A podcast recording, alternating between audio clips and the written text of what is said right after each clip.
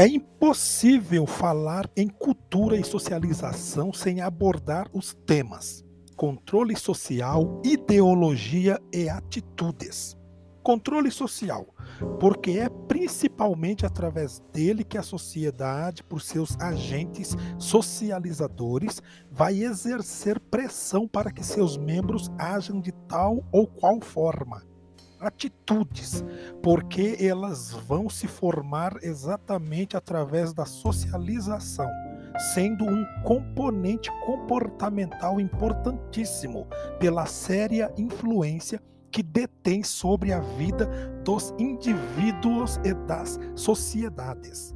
Ideologia, porque só entendendo o seu real significado podemos compreender de fato o processo de socialização e o papel das instituições neste processo. O que é o controle social? Como já explicamos, a criança nasce em uma sociedade já organizada que tem com relação a ela uma série de expectativas deverá obedecer às autoridades, deverá agir dentro dos padrões considerados desejáveis, não poderá rebelar-se contra a ordem estabelecida. Ela terá que introjetar todos os atos permitidos e não permitidos. Mas como seguir isto, sendo que a força individual é intensa e sempre provoca reação e rebeldia? Usando de métodos coercitivos ou persuasivos.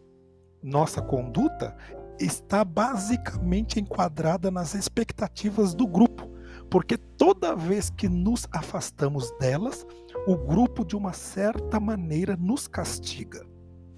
Este controle atua sob uma infinidade de formas que se manifestam por diferentes graus de intensidade, desde os usos mais corriqueiros, seguindo pelos costumes solidamente implantados no grupo, até as instituições e leis, podendo estas últimas atingir formas de extrema violência, como a prisão perpétua e a própria pena de morte.